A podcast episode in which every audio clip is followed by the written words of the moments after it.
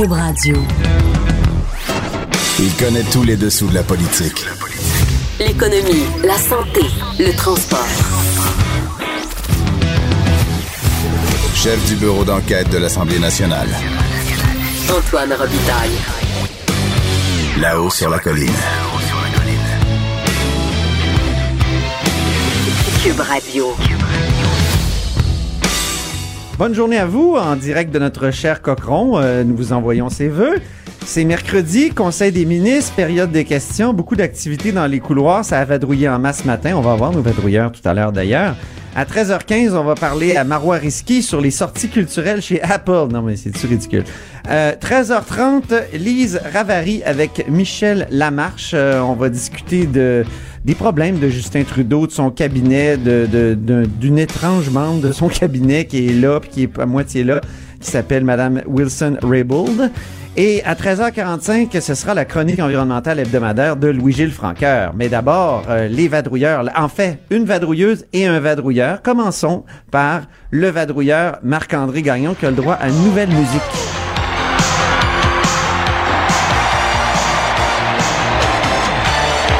Lancé contre 1986, on répète que c'est parce qu'un des personnages principaux s'appelait Marc Gagnon et là on a Marc-André Gagnon, c'est quasiment la même chose. Quasiment la même chose. Bonjour Marc. Bonjour. Bonjour Marc Gagnon. Bonjour. Donc, euh, période de questions très intéressante ce matin. hein, Oui, Qui a ben- commencé par une déclaration ministérielle euh, sur un ça. sujet qui est comme un serpent de mer. Euh, les taxis, le transport des personnes, ça finit plus. Il y a des projets pilotes, en tout cas. Et ce que, On je, t'écoute. ce que je trouve intéressant des déclarations ministérielles, c'est que contrairement à la règle qui a été imposée au cours des dernières années euh, au Salon Bleu, euh, quand il y a une déclaration ministérielle et, des- et qu'il y a des interventions, des répliques de, de part et d'autre, les députés peuvent applaudir. Ah, moi, des fois, je suis un peu, je sais pas toi, An- Antoine, mais moi, des fois, je suis un peu nostalgique de cette époque où c'était permis d'applaudir au Salon Bleu. Il me semble qu'il y avait, il y avait question. plus d'ambiance. Je sais, des fois, oui, je me dis qu'il manque quelque chose. Alors, Oui. il y- et, et tantôt, il y avait un peu de ça. Donc, euh, pour résumer simplement euh, l'histoire, euh, Uber, euh, la modernisation de l'industrie du taxi, euh, tout ce qui concerne le transport de personnes, donc d'autres concurrents à, à Uber, euh, euh, Eva, que je n'ai jamais Pas utilisé. Uber le noir, là. euh, pe- personnellement, non, c'est ça, c'est un autre, c'est un autre domaine. Donc, le transport de personnes euh, a été encadré, euh, est encadré depuis plusieurs années par une succession de projets pilotes qui ont été euh, reconduits, renouvelés, etc. Donc, François Bonnardel, le ministre des Transports, ce matin, lors de sa toute première déclaration ministérielle, a euh, annoncé que c'était fini les projets pilotes, c'est-à-dire qu'il il- il a fait part de son intention de déposer très prochainement un projet de loi qui va euh, amener des solutions permanentes encadrer une fois pour toutes euh, donc le transport de, personnes, c'est-à-dire encore une fois modernisation de l'industrie du taxi. À Québec, on peut penser à l'application euh, Taxi Coop qui est encadrée par un projet pilote qui a dû être reconduit. dont je suis un fan. Euh, oui, ben tant Moi, j'aime ça bien, euh, oui. ça fonctionne bien, en fait, et, et- et sur Taxi Coop à Québec, pour ceux qui nous écoutent de Québec, euh, ce que j'apprécie, moi, de, de l'application, c'est qu'au moins, on a une réponse. Parce que le problème, des fois, quand on essaie d'appeler Taxi Coop, c'est que euh, le tard euh, la nuit, là, pour les oiseaux de nuit de week-end comme moi, c'est dur d'avoir la ligne. Alors, avec l'application, au moins, on a une réponse. Puis Euh, deuxièmement, il n'y a pas de zone. Il y a ça Il n'y a aussi, pas de zone. exact. Si t'es à Sainte-Foy, tu peux avoir un taxi de Québec quand même. Exact. Donc, c'est très pratique. Ça, ça fait en sorte qu'il y a plus de voitures à ta disposition. C'est un meilleur service.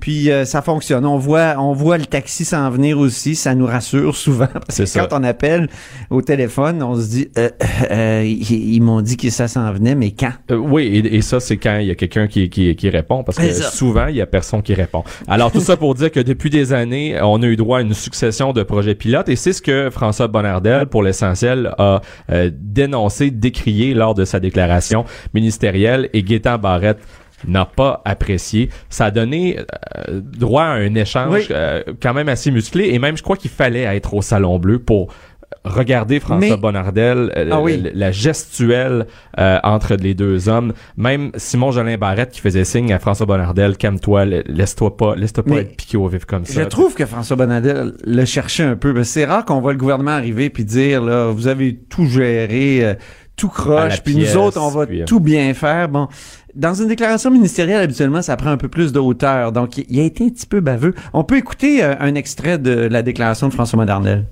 J'ai donc l'intention dans les prochaines semaines de déposer un projet de loi qui jettera les bases de cette vaste modernisation. L'arrivée des nouveaux modes de transport a bouleversé l'industrie du taxi traditionnel qui fonctionnait selon une base législative et réglementaire qui date des années 70. Il est hors de question pour moi ou notre gouvernement de chasser les nouvelles innova- innovations du Québec sous prétexte qu'ils ne concordent pas avec nos vieilles lois. Et là, qu'est-ce qui est arrivé après? Gaétan Barrette n'a vraiment pas apprécié. Il a accusé François Bonnardel de faire le procès des projets pilotes du précédent gouvernement. On va l'écouter. Alors, si les projets pilotes sont bons pour la CAC, ils doivent être bons pour nous. Alors, quelle est la pertinence de son commentaire? Ceci étant dit, Monsieur le Président, c'est clair que dans le merveilleux monde et complexe de l'industrie du transport, que ce soit le taxi ou le transport des personnes par les applications nouvelles, ben c'est clair que c'est un sujet qui est complexe. Et c'est clair qu'il fallait s'y adresser. Et c'est tout à fait clair que nous l'avons fait, nous l'avons fait de la bonne façon. Oui, ça passait par des projets pilotes, c'est vrai, mais les projets pilotes étaient demandés par le milieu parce que le milieu voulait vivre une transition qui soit constructive et c'est ce qui s'est passé. Et aujourd'hui, on arrive où? On arrive à une situation où vous-même, comme je viens de le dire, prolongez les projets pilotes. Vous le faites vous-même de façon urgente le matin au mois de décembre, quatre mois après avoir été élu. Wow, on est bien impressionné de ça. Alors, c'est comme si aujourd'hui vous faisiez une déclaration ministérielle sur je mets du, du lait dans mon café le matin. Franchement, là. Deux extraits sonores qui donnent un peu une idée là, de, de l'ambiance qui régnait, mais encore une fois, euh, moi j'étais sur la tribune et euh, il fallait voir la réaction, euh, la gestuelle de François Bonnardel pendant que Gaétan Barrette répliquait à, à ses attaques. Alors euh, franchement, ça a donné euh, droit à des échanges assez intéressants et euh, on les a pas entendus, mais il y avait aussi, comme je disais, tous les, applaudissements, donc euh, vraiment beaucoup d'ambiance. Euh, Il y a Moi, je pense que Gaétan Barrette s'impose de plus en plus comme un joueur clé dans, dans l'opposition. Là. Euh, du côté de l'équipe libérale. Ah oui. ouais, vraiment. Et, dans un dossier de Même s'il aspire pas à devenir Ouais. le patron, là, mais tu sais, il, il va, il est un, ouais, son interpellation vendredi dernier, on en a parlé ici, on l'a reçu. C'était, c'était une interprétation intéressante puis assez pertinente là. Euh, Donc, euh, et, là, bon, il, évidemment, beaucoup de rhétorique dans ce qu'il dit, là, mais Puis dans les dossiers de transport, on, on- je peux pas dire qu'on a vu Gaétan Barrette vraiment s'imposer jusqu'à maintenant. Alors c'est intéressant de le voir mettre son pied à terre ce matin euh, dans un dossier comme celui-là. Euh, Il y a un point euh, commun, un, un- un- un élément en fait que, que partagent à la fois les libéraux, Québec solidaire et le Parti québécois, c'est qu'il faudra avoir une pensée spéciale pour les chauffeurs de taxi qui, qui, qui ont certains dont, dont certains ont vécu des histoires d'horreur, des faillites ou ne serait-ce que d'avoir la difficulté à, à joindre les deux bouts parce que la valeur de leur permis de taxi a fondu comme neige au soleil. Alors, on ne sait pas encore ce qu'il y aura je sais pas si les compensations qui ont été annoncées dans le dernier budget ont été versées ou quand ils seront versés? Ben, en tout cas, l'industrie Mais il y a des compensations a- qui ont a- été, a euh, déjà fait annoncées. savoir que les compensations qui ont été annoncées l'automne dernier ne sont pas euh, suffisantes euh, parce que euh, j'ai écrit un article il y a quelques, quelques semaines euh, qui rapportait essentiellement que ben Uber finalement c'est beaucoup plus populaire que ce que le gouvernement de l'époque avait annoncé lorsque le projet pilote a été euh, initié de sorte que euh, ça prouve que les revenus hein, sont, sont il y a de plus plus les, les pertes de revenus pour les chauffeurs de taxi sont, sont forcément plus importantes que ce qu'on pensait. Un des engagements euh, électoraux de, de la CAC, c'était d'étendre le service d'Uber euh, à Lévis. Et, et, j'ai demandé au ministre des Transports à savoir si euh, euh, Lévis fera partie du, euh, du, du nouveau projet de loi euh, du gouvernement caquiste. Et M. Bonardel euh, n'a pas voulu répondre. Alors, c'est à suivre. Est-ce qu'ils vont euh, donner suite à leur engagement électoral ou pas? À suivre. Merci, Marc-André Gagnon, correspondant parlementaire pour le Journal de Québec, Journal de, de Montréal. Et une autre correspondante parlementaire euh, est ici avec nous et elle a le droit à sa musique. Bonjour, bonjour les hirondelles, il y a de la joie. Oui, il y a de la Geneviève Lajoie avec nous. Bonjour, Antoine. Il y a deux choses, deux sujets aujourd'hui euh, à discuter. D'abord, le gouvernement Legault qui est inflexible sur Oui. un autre sujet. Oui, ben c'est la dernière journée de la commission parlementaire sur le projet de loi sur le cannabis, donc euh, l'intention du gouvernement de hausser l'âge légal pour acheter du cannabis de 18 à 21 ans. Euh, le premier ministre ce matin a été très clair. Nous sommes inflexibles sur l'âge, sur le 21 ans. Là. Il n'est pas question qu'on bouge là-dessus. Euh, et, et d'ailleurs, euh, c'est ce qui a fait dire à l'opposition, à- au chef euh, intérimaire libéral, Pierre Arcan, que euh, c'est une drôle de façon. Cette commission parlementaire-là, c'est drôlement passé parce que le ministre Lionel Carman, euh, qui porte le dossier, c'est un nouveau en politique, faut lui donner ça. Mais c'est vrai qu'en commission parlementaire, sur ce projet de loi-là, euh, quand les groupes qui viennent, ils sont majoritaires, euh, qui sont pas d'accord avec lui, ils posent pratiquement pas de questions. Il délègue ça, il pose une question ou en tout cas il se fait envoyer un papier, il pose une question, euh, mais, mais il veut pas, en fait il veut pas savoir ce que les groupes pensent, euh, notamment donc les groupes qui sont euh, contre son idée à lui. Ah Euh, oui, il veut, il veut pas se, se faire, comment dire, se faire ébranler dans ses convictions. Eff- effectivement. Puis il y a la mairesse de Montréal hier qui est venue en commission parlementaire euh, demander d'être euh, exemptée donc euh, d'une partie du projet de loi, c'est-à-dire euh, qu'on ne peut pas euh, consommer du cannabis dans les lieux publics. Et puis euh, ben ce matin Monsieur Legault a euh, laissé entendre que ce serait difficile, que lui euh, envisage pas euh, 1100 euh, mi- 1100 euh, façons euh, ou euh, ou 1100 Différentes. exa- ouais, exactement 1100 exemptions donc euh, du nombre de Parce villes bien 1100 sûr Ben, c'est ce qu'on a compris. Euh, donc, euh, je pense qu'il va peut-être être très difficile à bouger. En même temps, on Ex- peut pas tourner à droite sur une rouge euh, à Montréal. Donc peut-être qu'on pourrait aussi fumer du pot à Montréal sur la rue, tout en, tourne- en, en restant à la lumière rouge. Eff- Effectivement, mais là, c'est parce que Ah Montréal n'est pas, est la seule ville qui demande ça. Il y a notamment Gatineau aussi Ah qui demande ça. Donc, ce n'est pas la seule ville qui demande cette exemption. On verra pour ça. Malgré tout, euh, sur cet aspect-là, M. Legault a dit que euh, on allait quand même entendre ce qui s'est dit en commission parlementaire, mais pour le 21 ans, en tout cas, il a fermé la porte euh, Donc pas à beaucoup double de- tour. d'espace euh, ici pour le compromis. Tu veux nous parler? euh, oui? Ben, j'allais dire, moi, j'ai suivi un peu cette commission parlementaire-là et, et même les neurologues dont on croyait qu'ils étaient euh, des de fidèles alliés du, euh, Ben oui. de- de- du ministre Carman, qui est lui-même neurologue, n'ont pas eu le choix que d'avouer qu'il n'y a aucune étude euh, qui, qui confirme, qui indique que de, de, de mettre ça à 18 ou 21 ans aurait vraiment un impact. Autrement dit, selon ce que eux en comprennent, c'est qu'il faut pas consommer avant 25 ans parce que le cerveau n'est pas complètement développé Mhm. jusqu'à l'âge de 25 ans. Euh, bien, mais oui, mais tu as raison, euh, Marc-André, mais là, on veut parler de Gertrude Bourdon. Oui. Gertrude, qui est-elle? Qui était l'ancienne Parce qu'elle est grande de retour dans l'actualité. Oui, l'ancienne grande patronne du, euh, du CHU de Québec, euh, qui avait laissé son poste, je vous rappelle, l'été dernier, juste avant la campagne électorale, après avoir flirté avec la CAQ et qui s'était présentée pour les libéraux, pour le Parti libéral, dans le comté de Jean Lesage, et qui avait d'abord d'ailleurs perdu, est arrivé troisième, euh, mais euh, qui avait fait beaucoup jaser justement pour euh, son flirt avec la CAQ, son magasinage, comme certains euh, l'ont l'ont appelé. Elle-même avait parlé de magasinage. Oui, elle avait, oui, elle avait parlé de magasinage. Euh, donc, euh, on a appris que, ben, en fait, j'ai appris que la semaine dernière, Pierre Arcan euh, a lunché avec euh, Madame Gertrude Bourdon au 47e parallèle. Oh, Un petit euh, restaurant chic à côté du Grand Théâtre à Québec. Voilà. Et donc, euh, bien sûr, euh, cette rencontre-là euh, a fait beaucoup jaser dans les dans les rangs libéraux. Euh, c'est là, on- n'est pas sans savoir que Sébastien Prou, le leader parlementaire, euh, a euh, annoncé la semaine dernière, ou en tout cas il y a deux semaines, euh, qu'il ne serait pas candidat euh, à la chefferie du Parti libéral et qui même a laissé entendre qu'il pourrait ne pas terminer son mandat. Ah oui, il est en blues post-électoral, Monsieur Donc, le comté de Jean Talon à Québec, Se euh, seul bastion libéral dans la région de Québec, euh, pourrait se libérer. Est-ce que euh, Madame euh, Bourdon pourrait être candidate? En tout cas, ça a fait beaucoup jaser dans les rangs libéraux. Euh, ce matin, le chef intérimaire libéral, Pierre Arcan, a dit que, euh, bon, at- attendez, là, Madame Bourdon est une militante. OK, il l'a appelée d'abord militante, mais il a comme, quand même euh, euh, salué son parcours euh, et euh, l'a invité à, à rester au Parti libéral, à continuer à participer euh, aux, aux instances, même euh, parler de commission politique et tout ça. Donc, si Madame Bourdon voulait s'impliquer, alors est-ce que Madame Bourdon pourra jouer un rôle éventuellement au Parti libéral? On va suivre ça. C'est à suivre. C'est un personnage qui, euh, qui en impose, hein, Madame Bourdon. Effectivement. Ça. Merci beaucoup, Geneviève Lavo- Lajoie.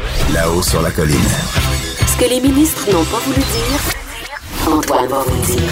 Cube Radio, de 13 à 14. Vous écoutez Là-haut sur la colline. Et oui, on est de retour à la haut sur la colline avec Marois Risky, député de Saint-Laurent et porte-parole en éducation du Parti libéral. Bonjour. Bonjour. Alors, discutons de ces sorties dites éducatives là euh, chez Apple dans les magasins Apple. C'est un père de famille qui a dénoncé ces sorties-là euh, dans le Journal de Québec, Journal de Montréal. C'est sous la plume de Patrick Belrose ce matin. Vous avez réagi, vous ça vous a fait réagir? On a vu sur Twitter votre, votre intervention. Qu'est-ce que vous pensez, Marois de, de ces sorties-là? Bon, éducative, on peut déjà d'emblée le mettre entre guillemets. Euh, sincèrement, je comprends le parent d'être euh, offusqué, même fâché, parce qu'il se dit, moi, j'envoie mes enfants à l'école pour qu'ils soient scolarisés, pour former le citoyen de demain, non pas le consommateur de demain. Eh Alors, euh, le parent, euh, on, a, on a des enfants de quoi, 11 ans? Qui vont dans un magasin Apple Store pour apprendre apparemment à coder. Euh, L'objectif peut être très louable, apprendre à coder. J'ai, j'ai, là-dessus, ça, ça me dérange pas du tout, mais c'est le comment. vous? Non, je ne code pas. Parenthèse. Pas encore, mais il y a des cours en ligne pour ça, mais il y a des formateurs Ben oui. indépendants qui le font. Et vous savez qu'en France, ça a été dénoncé et rapidement, le gouvernement est inter- intervenu parce qu'on dit une seconde. L'école doit s'assurer qu'il n'y a pas de pression indue sur les enfants, Mhm. euh, c'est-à-dire commerciale. Et là, on a des enfants qui rentrent dans le magasin Apple, qui sont recevoir en roi avec la haie d'honneur. Il y a une aide d'honneur. On leur donne des incroyable. chandails Apple. Euh, je m'excuse, j'en ai parlé avec ma, ma collègue Lise Thériault, qui est la députée dans Louis-Riel, qui est aussi porte-parole en matière de protection des consommateurs.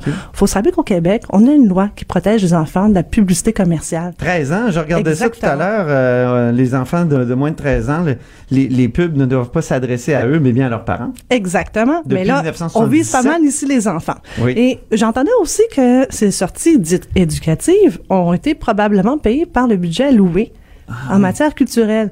Moi, ma collègue euh, Isabelle Melançon, qui est députée de Verdun, mais aussi porte-parole en matière culturelle, elle est pas contente, là, parce que euh, elle a dit oui, on a débloqué cet été des sommes additionnelles pour que nos enfants aillent justement dans les musées Mais ou dans les expos sciences. Ça, c'est du culturel. Là, elle me dit, Marois, là, on est très, très loin du culturel. Pensez-vous que chez Apple, il y a des ateliers pour comment se défiscaliser, comment ne pas payer d'impôts dans le pays originaire de l'entreprise Non, je et pense pas. engranger des, ainsi des milliards? Non, moi, je pense pas, mais moi, j'ai regardé le, le, on, le sait, reportage. on sait que vous êtes critique sur ce plan-là. Apple, est-ce que c'est pas la, la pire compagnie à cet égard? Ah, c'est la championne. Ah c'est la championne de ne pas payer d'impôts. Faut se rappeler que l'une des premières entreprises qui est allée signer une entente secrète en Irlande dans les années 80, c'était Apple. Ah bon? Et ça nous a pris une trentaine d'années pour finalement découvrir le stratagème fiscal qui était fait avec des gouvernements qui décidaient, bon, combien voulez-vous payer d'impôts? Moi, Apple, c'est pas le meilleur citoyen corporatif. En plus? Non. Moi, je trouve que ça s'ajoute à cette histoire-là. Bon, c'est l'injure et l'insulte, hein, ça Oui. c'est clair. Mais pour revenir à nos Oui, enfants, oui, euh, c'est sûr. sûr qu'on vit dans un univers hyper technologique. Moi, j'ai rien contre que les enseignants disent ah oui, on veut que nos enfants soient euh, plus alignés en matière technologique, qu'ils apprennent avec l'iPad et tout cela. Mais on peut le faire à l'école avec des formateurs indépendants qui ont un seul objectif, la réussite éducative des enfants, pas un deuxième objectif, leur vendre des produits. Mhm. Mais là, justement, ils vont chez Apple, ils, ils ont des, ils sont reçus, comme vous, vous le dites, comme des rois. Euh, Est-ce que c'est pas aussi les plonger dans un monde dans lequel ils sont déjà de toute façon? Tu sais, la fin de semaine, ils vont chez Apple.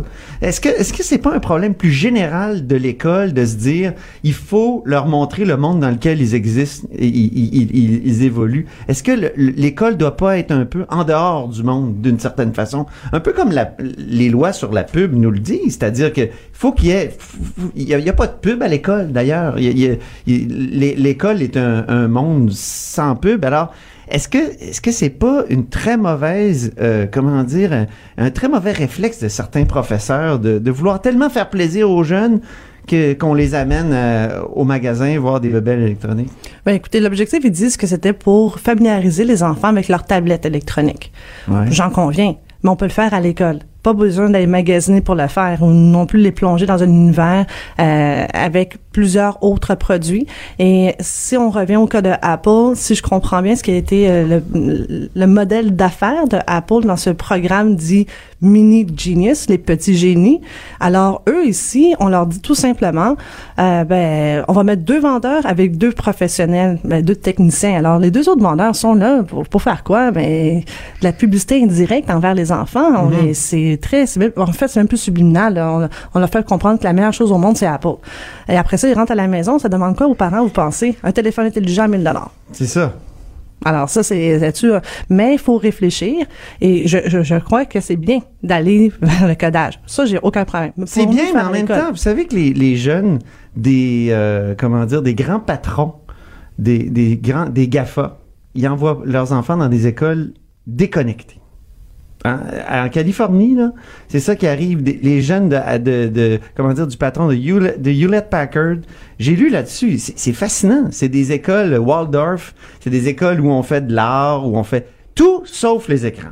Est-ce que ce serait pas une bonne chose ici Mais au Québec d'avoir de, de se déconnecter un peu, On peut toujours se être déconnecter. unplugged. On pourrait toujours se déconnecter, mais euh, il y a aussi d'autres affaires qui disent la chose suivante. Le codage, quand nous on était plus jeunes, on nous disait faut absolument prendre l'anglais, c'est la langue du, du marché, du commerce. Mais le codage, pour notre prochaine génération, on va prendre une des langues les plus importantes aussi à devoir parler et à, à tout le moins connaître des petits rudiments. Mais ça, ça passe par quoi? Les mathématiques en premier lieu, avant de se donner une tablette. Mais moi, ce qui m'inquiète davantage par Mais le rapport... codage, est-ce que c'est pas comme la, la mécanique d'une voiture? On utilise une voiture, puis euh, au fond, on n'a pas besoin de savoir exactement comment elle fonctionne. Je, je sais pas. J'ai l'impression parfois qu'on exagère l'importance Je du ne suis pas certaine parce que les nouveaux métiers, euh, on, certains métiers dits traditionnels qui sont appelés à, à, à ne plus exister d'ici 20 ans et qui vont être remplacés par les nouvelles technologies. Et on le voit justement, l'intelligence artificielle, les jeunes qui graduent présentement se font arracher par toutes les entreprises et même nous, nos entreprises québécoises, ont de la misère à les garder au Québec parce que les géants euh, américains viennent même les recruter dans nos campus à nous. Alors Ouais. moi, je crois que non, il y a quelque chose à faire. Mais où est-ce que moi, j'aimerais vous amener, c'est la chose suivante. Les tablettes ainsi que les téléphones intelligents. Il a commencé à avoir des études qui démontrent que ça peut avoir des ça peut développer des problèmes d'acuité visuelle. Alors, je comprends que le ministre veut pas aujourd'hui euh, suspendre les activités euh, pédagogiques euh, dans les campus Apple, mais est-ce qu'on peut commencer à réfléchir? Moi, je l'invite au contraire à faire exactement ce que la France a fait. On suspend immédiatement. On donne la directive. Vous n'allez pas faire du magasinage, direct ou indirect dans les magasins Apple. Si vous voulez avoir des techniciens qui vont montrer aux jeunes comment faire, Mhm. comment utiliser votre tablette, on va envoyer des, des formateurs indépendants, mais on va aussi avoir une réflexion de quel est le rôle des technologies dans nos écoles et comment qu'on veut protéger nos enfants à ne pas avoir trop d'exposition par rapport au commercial? Donc, vous leur, vous demandez euh, au, au ministre de fonctionner par règlement à ce moment-là ou? Oh, mais non, regardez, ça euh, fonctionne? ces temps-ci, le ministre est très bon avec les directives. Il a donné une directive d'avoir deux fois 20 minutes euh, par, euh, par jour Ouais. dans les écoles. Il peut fonctionner avec une directive. OK. Très bien. Ben merci beaucoup, Ça Marois fait Risky. plaisir. Eh oui. Marois est député de Saint-Laurent et porte-parole euh, du euh, Parti libéral en matière euh, d'éducation. Restez des nôtres euh, parce que dans quelques secondes, on s'entretient avec Michel Lamarche qui est à Ottawa et qui suit la crise euh, autour de euh, Madame euh, l'ancienne ministre de la Justice, Madame Raybould. Et aussi, il y a Lise Ravary qui va être là. Là-haut sur la colline. Sur la colline. Oui, euh, d'abord, euh, parlons à Michel Lamarche. Bonjour, Michel Lamarche. Bonjour Antoine Robitaille, comment allez-vous? Vous êtes dans les couloirs du Parlement, d'où cette, euh, ce, ce bel écho. Euh, Tout à fait. et euh, Michel Lamarche, évidemment, je, vous présente. Vous êtes, une- oui, c'est ça, de- du cochon à, à un autre, parce que c'est un peu un cochon, les, les, les... à Ottawa maintenant. Tout à fait. Alors, qu'est-ce qui se passe autour de, cette euh, de cette drôle de, de, participation de Madame euh, Wilson Raybould euh, au caucus, au, au- Conseil des ministres? Euh, hier au Parlement, elle était assise à, à une place ministérielle. Mais qu'est-ce qui se passe exactement? Là, on a pu questionner quelques-uns des députés, notamment du Québec, qui sont sortis de caucus il y a quelques minutes à peine. Et ce qu'il faut comprendre, Antoine, c'est qu'il y a une véritable réconciliation qui s'opère entre l'ancienne ministre de la Justice et des anciens combattants, Mme Wilson Raybould, et le caucus libéral. Euh, on ne veut pas évidemment nous dire ce qui s'est passé en caucus, puisque ce sont des discussions secrètes entre les députés, mais ce qu'on comprend, c'est que ça a brassé ce matin lors du caucus libéral, et ceux qui ont bien voulu nous parler en en sortant nous ont dit essentiellement que les libéraux, ils étaient unis derrière Justin Trudeau et Madame Wilson-Raybould fait partie intégrante de cette équipe libérale. Elle est là pour rester, même si le bras droit, le principal allié de Justin Trudeau, M. Gerald Butt, euh, a démissionné plus tôt cette semaine en raison des allégations d'ingérence euh, qui a été avancée par une source euh, cette source, plusieurs ont questionné la possibilité que ce soit Mme Wilson-Raybould ou quelqu'un de très près d'elle qui était à son cabinet euh, au ministère de la Justice. Euh, mais c'est comme ça que ça se déroule cet après-midi. Mais Antoine, je vais vous dire, là, à tous les jours, c'est un cirque. Et à tous les jours, il y a un nouvel un nouveau spectacle de jonglerie et c'est celui qu'on a pu voir au sortir de cette rencontre du caucus euh, plus tôt il y a quelques minutes. Donc, on jongle avec l'idée de réconciliation. C'est spécial quand même. C'est étonnant parce que on pensait que ce serait au contraire une sorte de, de, de, déchirement, surtout après euh, le, fait que Mme Wilson-Raybould a manifestement eu la tête de Gérald Botts, le principal conseiller de, de Justin Trudeau. Donc, euh, c'est étonnant quand même. Ah, c'est C'est totalement étonnant.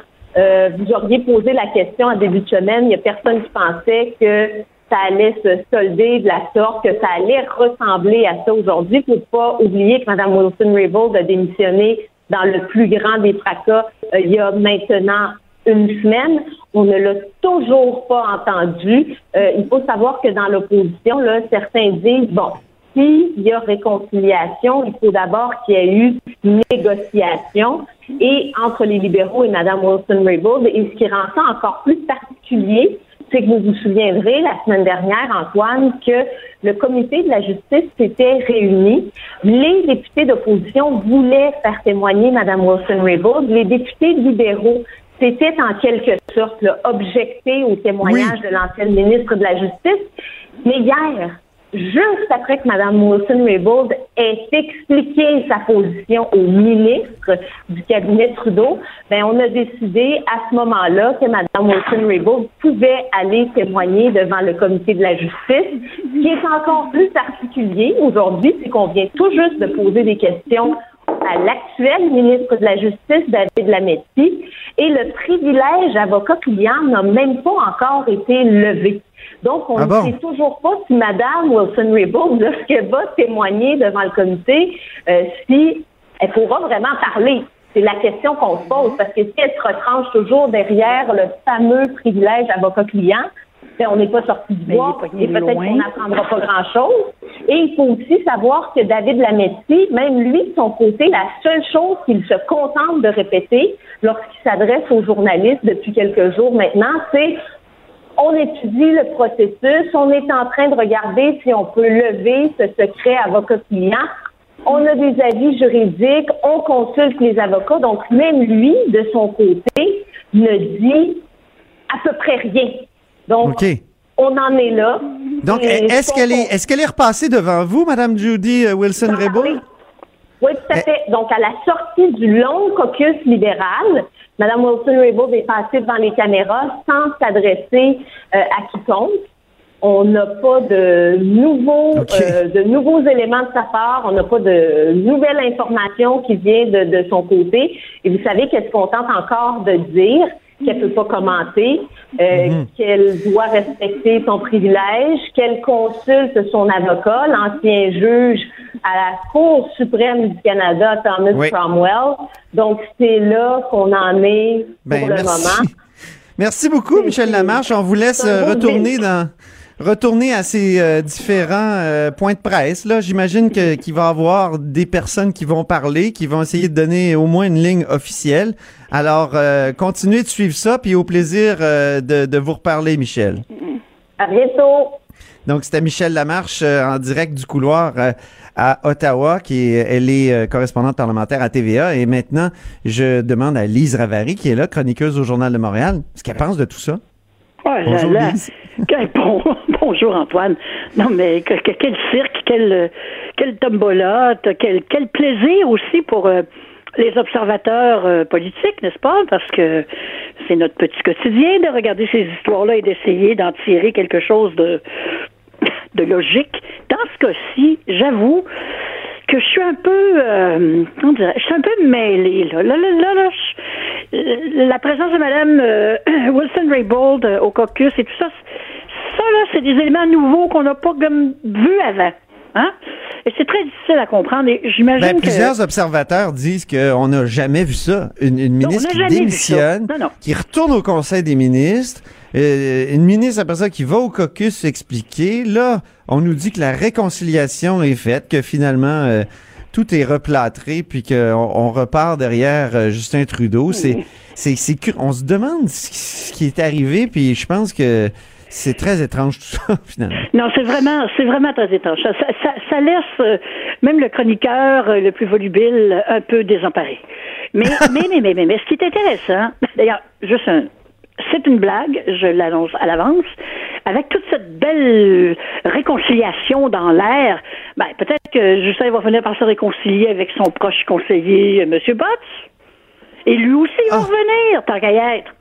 Ben oui, ben oui, Ben, vu que tiens, là, ils sont tous surtout expliqués. que- sur- surtout que, toi, moi et, et- et nos amis qui nous écoutent, là, euh, penses-tu vraiment que Gerald Butts, qui est un ami de 30 ans de Justin Trudeau, va arrêter d'y parler? Oui. non, non, c'est sûr que non.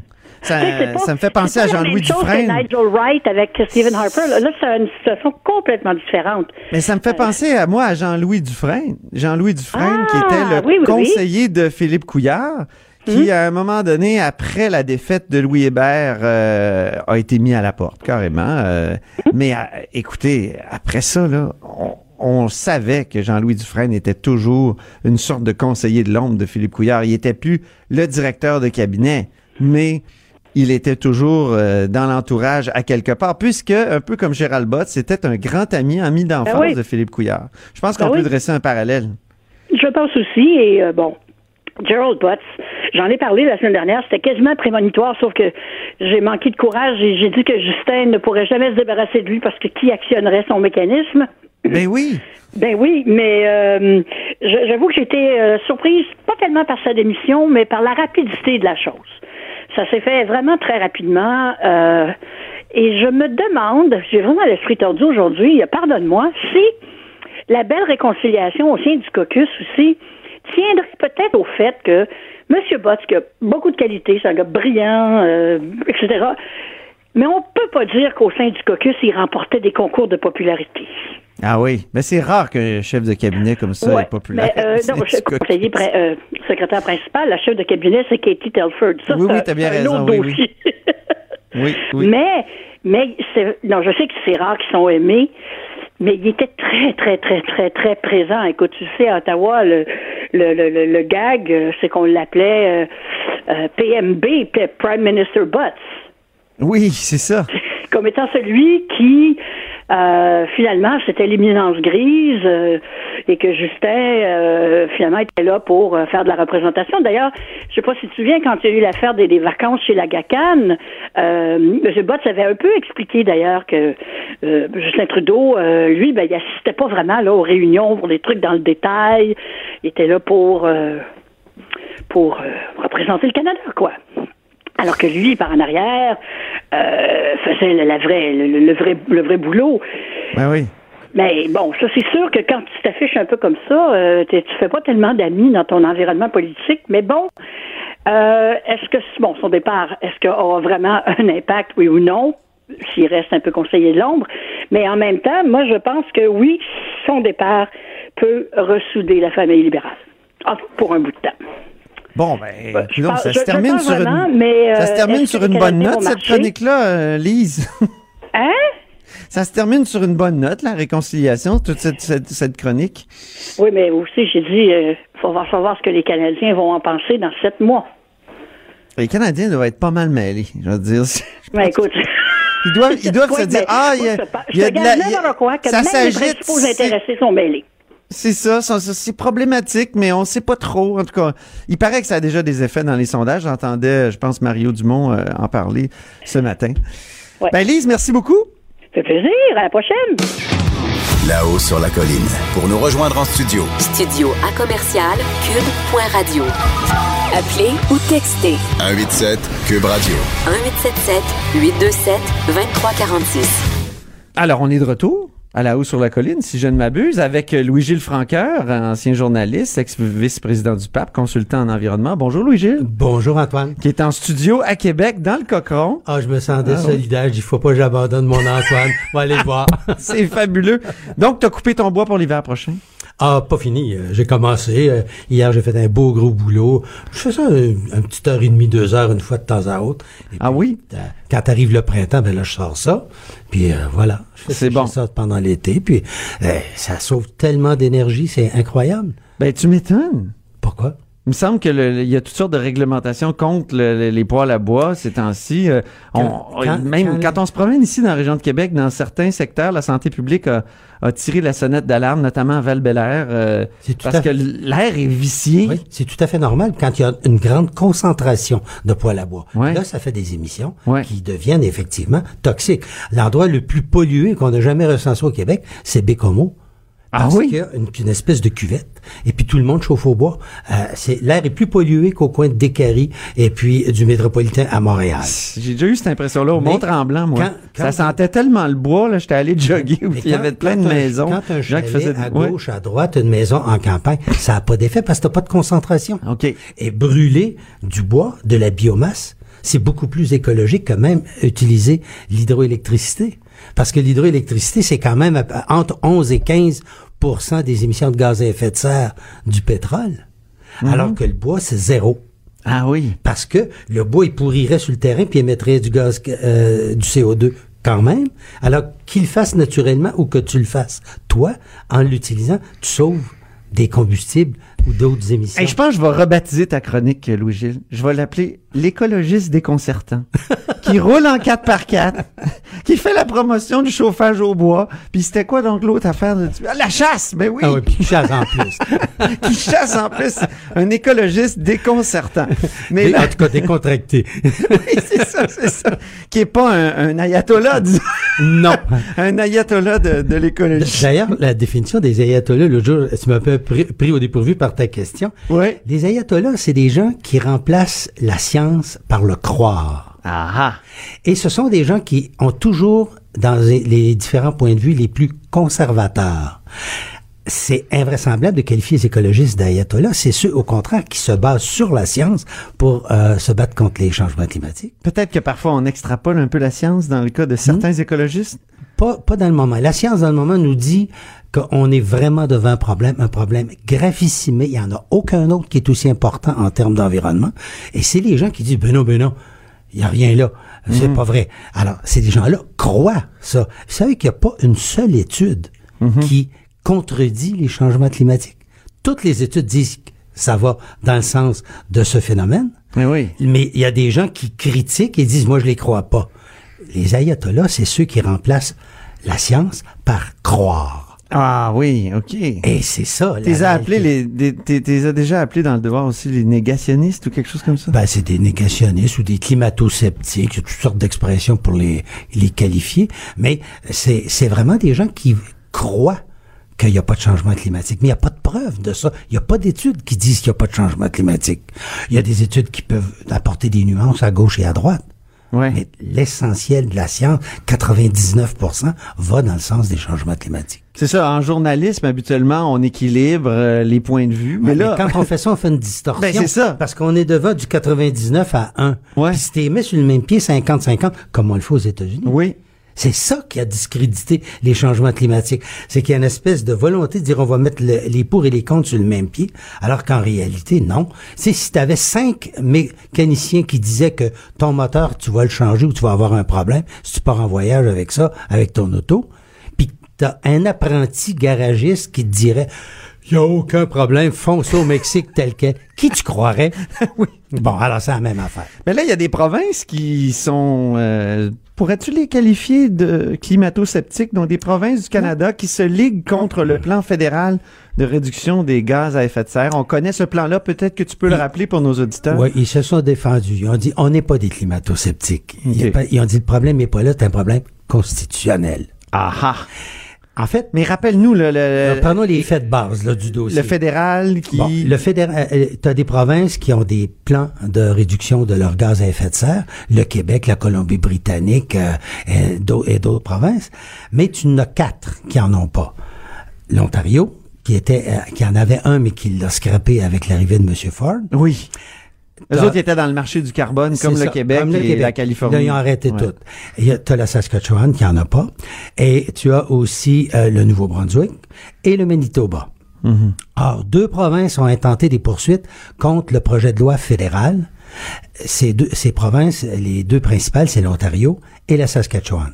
La et chacun, chacune des deux provinces a intenté la poursuite dans sa province pour avoir le point de vue des tribunaux provinciaux plus près de leur logique probablement, au lieu d'attendre que le projet de loi soit adopté. Parce qu'il faut rappeler que le fédéral les force là, à se donner... euh, non, il ne force pas à se donner. Le fait- Ben ça. sinon, sinon il n'y a pas une, une menace de, de taxer directement C'est-à-dire, le, gouvernement fédéral consommateurs. dit ceci. euh, ouais. Le gouvernement fédéral, il dit, nous autres, on a pris des engagements internationaux, on a des objectifs de réduction. On laisse faire chaque province au niveau des moyens. Vous le faites de la façon dont vous voulez. Mais si ça donne pas les résultats qui sont à la hauteur de vos émissions, nous, on va vous imposer une taxe carbone dans votre province. Mais l'argent qu'on va retirer de cette taxe carbone qui va être imposée sur les hydrocarbures, pétrole et gaz, charbon peut-être, alors ils ont dit cette taxe-là va être redonnée aux citoyens de sorte que les, de façon égale. Ça veut dire qu'un citoyen qui n'a pas de voiture va recevoir un montant de 3, 4, 500 piastres, puis il va le mettre dans ses poches. Ah oui. L'autre qui a dépensé 10 000 piastres avec son gros Anabago, ben lui, il va recevoir son 300, 400 piastres, mais il va avoir payé beaucoup à la taxe. Donc, c'est une façon de forcer, euh, euh, comment dire, l'application d'un plan quelque part. Par exemple, le Québec, lui, et la Colombie-Britannique ont tous les deux une taxe carbone. Ouais.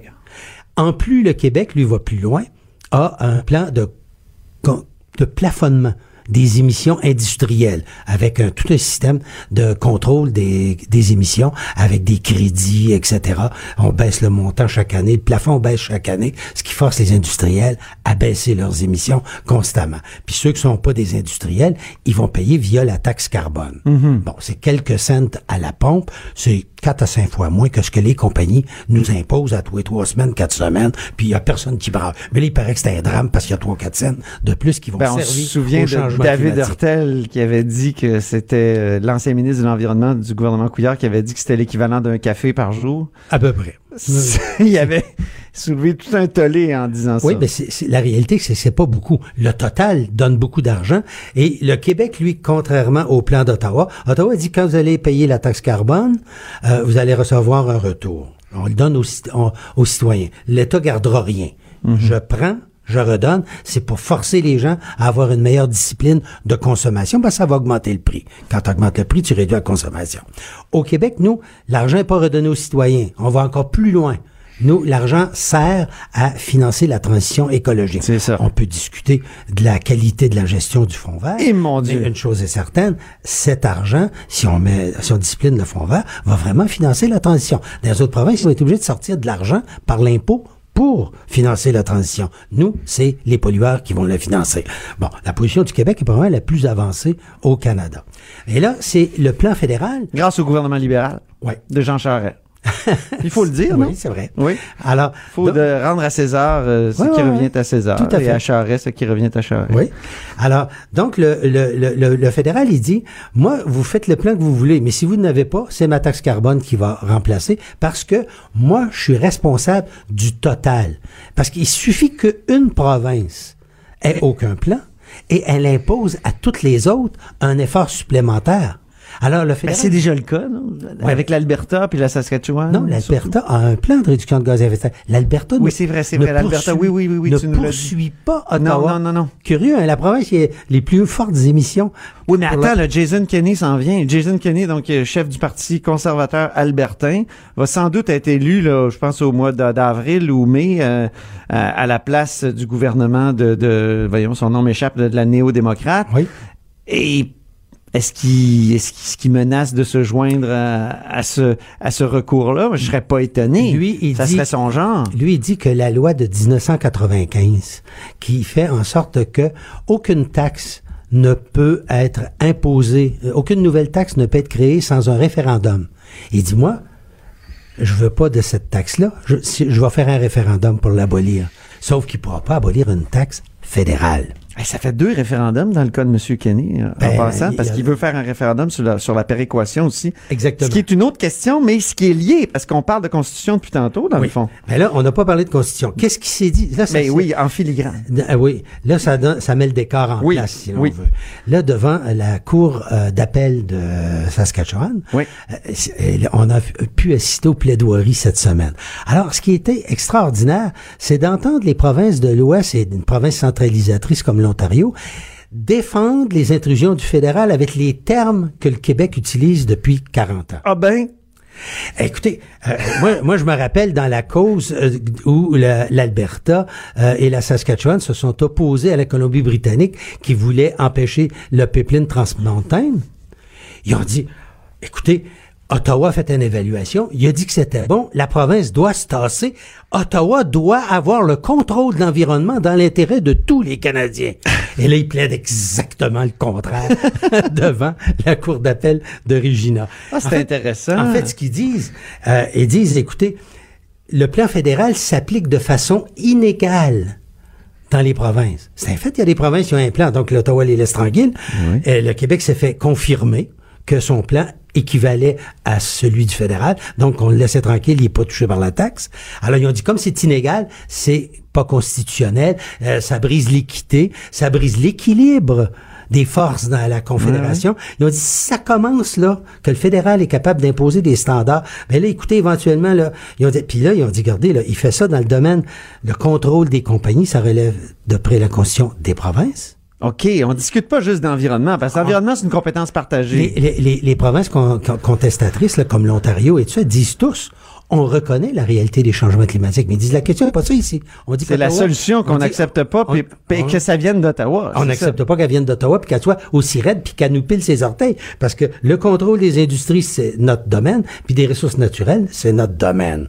Alors, il, dit- il met le pied là-dedans. Là, il a dit, s'il commence au, sous le prétexte des changements climatiques, ça va être quoi la prochaine étape? Il va-tu dire que les maisons doivent pas être trop grandes pour réduire la consommation d'énergie? Est-ce qu'ils vont dire que, est-ce qu'ils vont imposer des, des- L'argument de la pente fatale. oui, c'est ça. Oui. L'argument de la pente fatale. Là, ils ont tout évoqué. C'était drôle de voir tous les arguments. Ils ont dit, il, il s'en vient peut-être avec des limites de vitesse à 80 km heure, ces autoroutes. Euh, il s'en vient peut-être avec euh, des- un- un- une limitation du nombre de kilomètres que chaque voiture pourra faire dans un an. Alors, Donc, on dessine un épouvantail fédéral là, qui pourrait euh, s'immiscer dans la vie des, des Saskatchewanais. Exactement. OK. Et puis Ottawa, ben, de son côté, lui, il dit, écoutez, l'article 91 dit, j'ai droit pour des raisons de paix, de bon ordre et de saine gouvernance. Paix, ordre et bon gouvernement. Oui, c'est ça. Oh, mon Dieu. Il, il dit, moi, j'ai le droit, à un moment donné. Ça, c'est au dans le nom- préambule, Au nom de l'intérêt national, c'est le quatre- article 91. OK. Il a droit, dans l'intérêt national, de s'implanter dans des sphères où les provinces sont installées. Alors, Québec a pesté contre ça pendant des Ben générations, là. Puis là, il est pas là à la table, parce que c'est amusant, parce que Québec est d'accord avec le plan de M. Trudeau. Oui, parce que le plan de M. Trudeau le laisse tranquille. Oui, puis la- il plaide la même chose que la Colombie-Britannique. Mais il devrait intervenir. Ben, il est- ils sont venus. Il euh, devrait intervenir parce que dans bien d'autres euh, Ben, domaines. Il, il serait pris, il serait pris pour défendre l'intrusion d'Ottawa dans un champ de compétences provinciales. Il veut pas faire ça. Mais d'un autre côté, Non, mais il pourrait. il est d'accord non, mais avec je le veux plan. dire, il pourrait intervenir du côté des provinces, Oui. même si dans ce dossier-là précisément, il, il se sent pas, euh, comment dire, euh, Ben, envahi par, par le Je pense qu'il fédéral. n'a pas voulu se retrouver entre l'Écosse et l'arbre. Ouais. D'accord Ah, avec tu dis l'Écosse? mais pas. Entre l'arbre et l'Écosse, ça, j'adore ce péronisme-là. Entre l'arbre et l'Écosse. Et L'Écorce. Voyons. Pourtant, Oui. je n'ai coupé pas ma Ben oui. d'Écosse. On revient au bois, au bois de chauffage. Alors donc, tu vois, ils ont plaidé ça et ils disent, nous, on a le, les provinces ont, ont- un devoir de travailler le dossier des changements climatiques. Mais quand, quand tu dis ils disent, là, tu, tu veux le- dire le gouvernement la Saskatchewan? Non, non, le fédéral. le fédéral. OK, le Dit- fédéral. Dit, je reconnais aux provinces qu'elles ont le droit de faire euh, elles-mêmes ce travail. OK. Là, il y a un des juges qui était très, très vindicatif à l'endroit d'Ottawa, semble-t-il, d'après le Globe and Mail, et qui a dit, mais pourquoi vous n'êtes pas intervenu avec un règlement et une taxe universelle? Point final. Ouais. Ben, Ottawa a répondu, ah ben, écoutez, on voulait être le plus respectueux possible envers les provinces. Il y en a qui sont passés à l'action, alors on va les laisser faire. C'est pas fou L'important, c'est- argument. L'important, c'est le résultat. Alors, il dit, nous, on va combler les trous, s'il y en a qui bougent pas, pour que tout le monde soit sur le même pied. Parce qu'il dit, c'est pas équitable pour une province qui, elle, se lance dans le domaine, taxe ses entreprises, ajoute ce fardeau financier, puis l'autre à côté, elle fait rien. Ben oui. Alors, donc, Ottawa invoque une justice corporative en plus des autres arguments pour Ben- arriver à, à ces résultats. On en reparlera peut-être, Louis-Gilles. Moi, je trouve qu'on a fait un bon tour d'horizon. Je, je te remercie beaucoup, Louis-Gilles. Ben, c'est un plaisir, comme d'habitude. C'était Louis-Gilles Francaire, ancien journaliste et ex-vice-président du BAP, consultant en environnement. Dans le studio à Québec, dans le Cochron à Québec. Alors, c'est tout pour nous à la haut sur la colline. Cube Radio.